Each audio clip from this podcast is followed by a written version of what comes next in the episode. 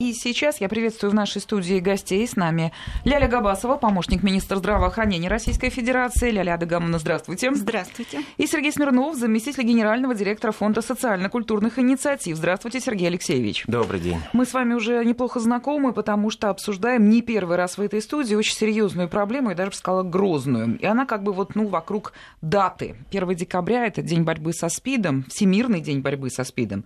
Вот что делают в России против этой болезни и для больных, чему научились и врачи, и общество. Все это мы обсуждаем с нашими гостями, они специалисты. Начну с цифры. В 2016 году в России был зарегистрирован миллионный заболевший. Это по официальным сведениям. Я могу только предположить, что все гораздо хуже.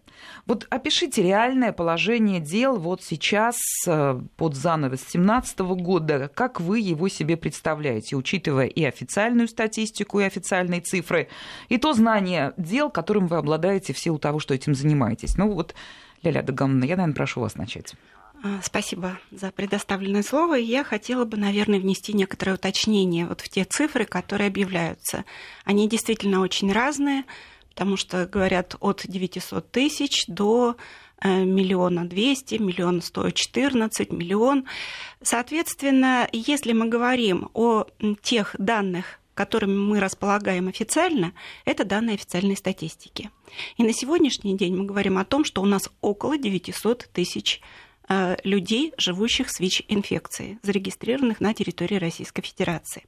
В то же время существуют данные эпидемиологического мониторинга, которые вот с периода начала самой инфекции в Российской Федерации 1987 э, года проводит регистрацию каждого случая, и есть такое понятие, как оценочные данные. Это своего рода эпидемиологическое моделирование, потому что мы знаем, что у нас есть люди, которые знают свой ВИЧ-статус, и в то же время есть э, люди, которые не знают о своем ВИЧ-статусе. И, э, естественно, э, любая методика, которая оценивает вот эту эпидемиологическую ситуацию, она позволяет предположить, сколько еще людей могут не знать об этом. Но в среднем, если мы берем по мировым также данным, это получается около 30%. Соответственно, сейчас по количеству тех людей, которые находятся у нас на диспансерном учете, и по количеству положительных иммуноблотингов у нас уже существует разница, потому что на диспансерном учете состоит около 70%. И я хотела здесь внести еще одно э, дополнение. Э, до 2016 года, то есть по 2015 включительно, у нас статистика формировалась из положительных случаев иммунных блотингов, то есть лабораторных исследований, подтвержденных в течение года. И они считались как количество новых случаев. В 2016 году в статистику были внесены изменения. То есть мы ее привели в соответствие с международными подходами, и сейчас мы регистрируем количество э, лиц с установленным диагнозом. Это действительно те люди, живые люди, которым мы должны оказать всю необходимую помощь, на которую сориентируют свои программы. Тогда скажите, вот исходя из того, что скорректировала э, Россия свои подходы, а, привела их в соответствие с мировыми стандартами, мы как выглядим на общемировом мировом фоне борьбы со СПИДом? А на общемировом фоне, конечно же, мы относимся еще к числу регионов. Это страны ВЕЦа, Восточной Европы и Центральной Азии, которые являются наиболее обремененными регионами количеством впервые выявленных случаев. Хотя, может быть, общее накопленное количество, оно больше в странах Африки, Азии, Латинской Америки. Но вот европейский континент, он отличается тем, что здесь у нас появляются все новые и новые случаи. Мы обеспечиваем этот рост в мировом тренде. Э, с другой стороны, вот Российская Федерация уже по итогам последних двух лет, мы можем сказать, что мы начали стабилизировать эту ситуацию.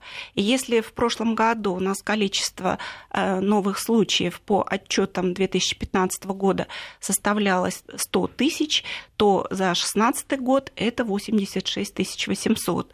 И анализ 2017 года показывает, что пока вот эта тенденция 2016 э, года сохраняется. И если все будет благополучно, несмотря на то, что мы ежегодно расширяем тестирование и значительно расширяем, мы относимся даже к числу стран, которые проводят очень большой процент населения, среди большого процента населения вот это тестирование, э, то э, пока сохраняется вот тенденция 2016 года. Понятно.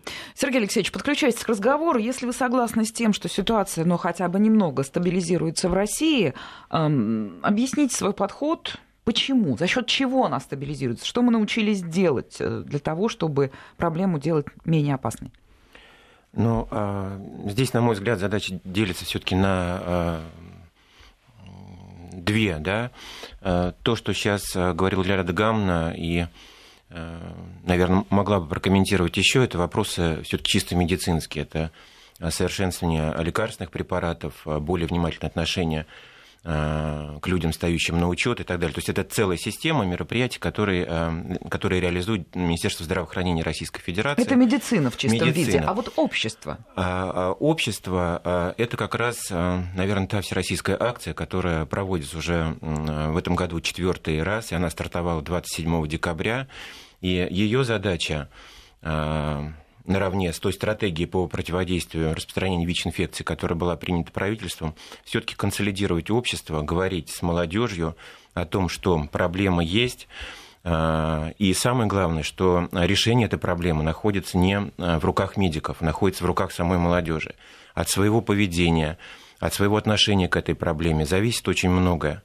И, а, собственно говоря, тут те мероприятия, которые вот ключевые, Э, проводятся в рамках акции, они очень разносторонние.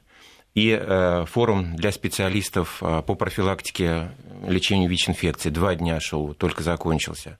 Сегодня и завтра Росмолодежь проводит мероприятия, которые имеют особый оттенок, и они говорят об взаимоотношениях и об ответственности работодателей за ту борьбу, которую они тоже должны вносить в профилактику ВИЧ-инфекции. Речь идет о нашем студенческом форуме, который откроется 1 декабря о а, благотворительных мероприятиях, которые направлены на детей, живущих с ВИЧ-инфекцией. А, в этот раз 2-3 декабря на ВВЦ для всех желающих будет работать передвижная лаборатория. То есть мы стараемся сделать тот, такие мероприятия, когда любой желающий, не только молодежь, могли а, либо узнать больше о проблеме. И самое главное, все-таки, конечно, это узнать свой ВИЧ-статус, пройти тестирование. Угу. От этого зависит очень много. А время... вот скажите, да. Сергей Алексеевич, вот количество вновь заболевших людей, вот Ляля Даган нам цифры приводила, настораживает ведь еще и потому, что дефицит информации о СПИДе и ВИЧ, его нет. И давно нет. Наоборот, людям рассказывают. Вы только что нам представили целый комплекс мероприятий. И про болезни рассказывают, и про то, как не заразиться. Социум окружен предупреждениями, предостережениями, как уберечь себя, как не заболеть. И что, заболевают. Вот по-вашему, почему? Заболевают, но а, вот Ляля Дагамна говорила о цифрах, но на самом деле наша целевая аудитория, а, молодежь в возрасте от 20-30 лет, а, показывает по цифрам 2016 года снижение прироста цифр. То есть прирост есть, но он не такой, как был а, год назад. То есть все равно молодежь думает о своем здоровье. А, а, это с одной стороны. С другой стороны, мы все время говорим, что чем больше мы призываем население тестироваться, тем больше случаев выявляется. Вот здесь сейчас, вот этот период, когда такая активная работа идет в регионах, важно ну, не впадать ни в панические, ни в эйфорические настроения, потому что сейчас э, период, когда больше людей узнают о своем статусе, конечно, и это будет прирост, это все прекрасно понимают, международные организации это фиксируют. Поэтому вот надо работать и не опускать руки, понимая, что вот проблема она есть и никуда пока не уйдет в ближайшее время. Акция «Стоп ВИЧ СПИД». Вот только что об основных позициях Сергей Алексеевич нам рассказал. Это ежегодное да, мероприятие. Она... Два раза в год. Два раза в год. Есть какие интерес? к этой акции?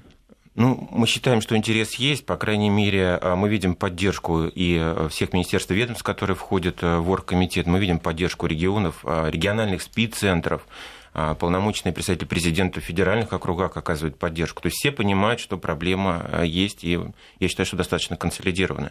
Много оттенков, но общая канва всем понятна. Безусловно, там одно из основных значений – это информирование, все понятно, но вы говорили о том, что проводится в рамках этой акции и тестирование. Это важнейшая штука. Вот, Леонид Гавна, я снова к вам обращаюсь. У нас, правда, сейчас будет небольшой перерыв, но давайте начнем об этом говорить. Главное – это добровольная история, это анонимная история тестирования. Да, да.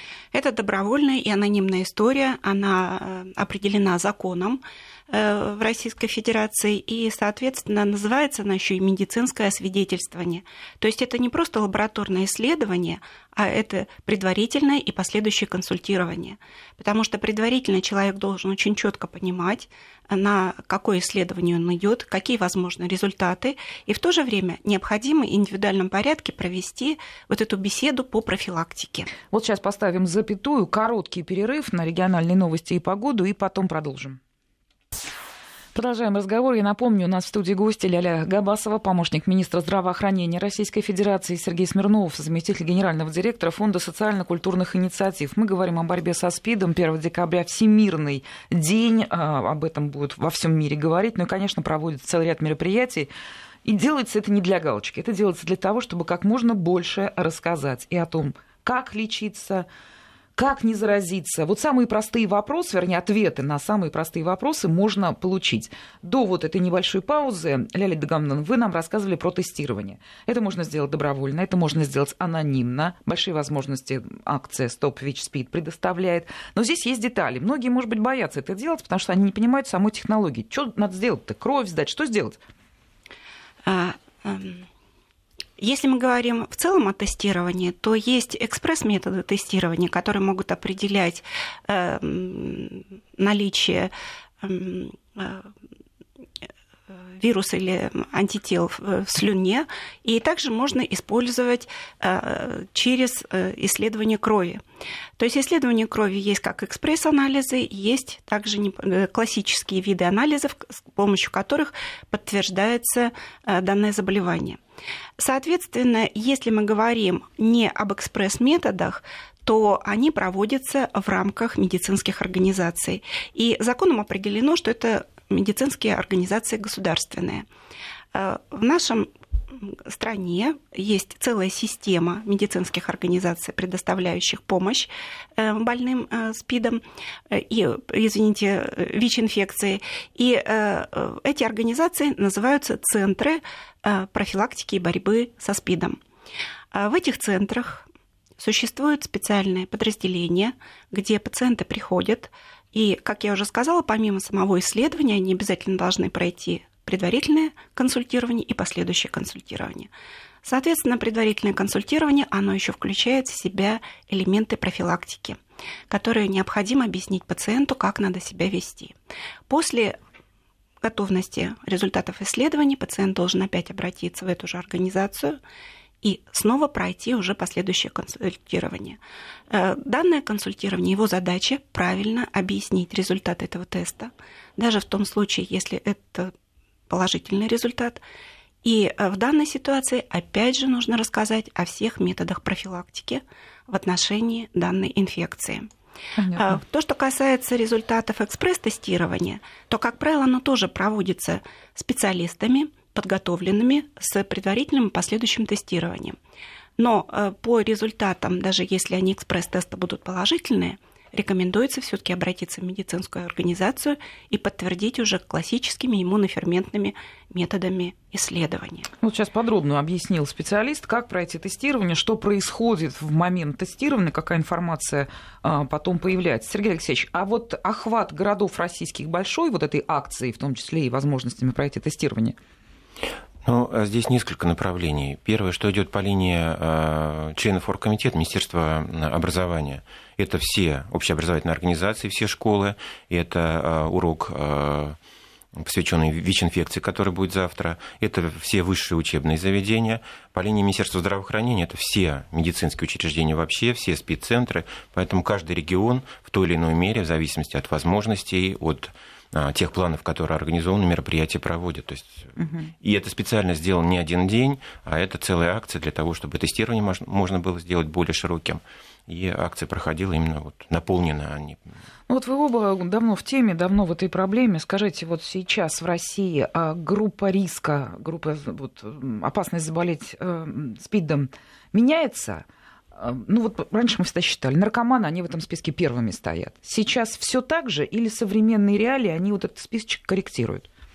А, современные реалии предлагают подойти немножечко с иной классификацией. А, вот те традиционные группы, о которых вы говорили, это потребители инъекционных наркотиков, это люди, занимающиеся проституцией, вступающие а, в нетрадиционные половые отношения. И вот эта категория, она называется как группа повышенного риска – Здесь очень высокий риск получить ВИЧ-инфекцию, и не только, это касается и гепатита, и туберкулеза. Соответственно, для них существуют определенные программы, когда мы должны их также привлечь к тестированию и в случае заболевания вовремя назначить лекарственные препараты, а самое главное, э, у них, э, чтобы была приверженность к продолжению этого лечения, потому что если люди начинают терапию, ее ни в коем случае нельзя прекращать. Только в этом случае это будет полезно для их здоровья и безопасно для людей, с которыми они э, взаимодействуют. То, что касается других групп населения, мы их еще подразделяем на уязвимые группы.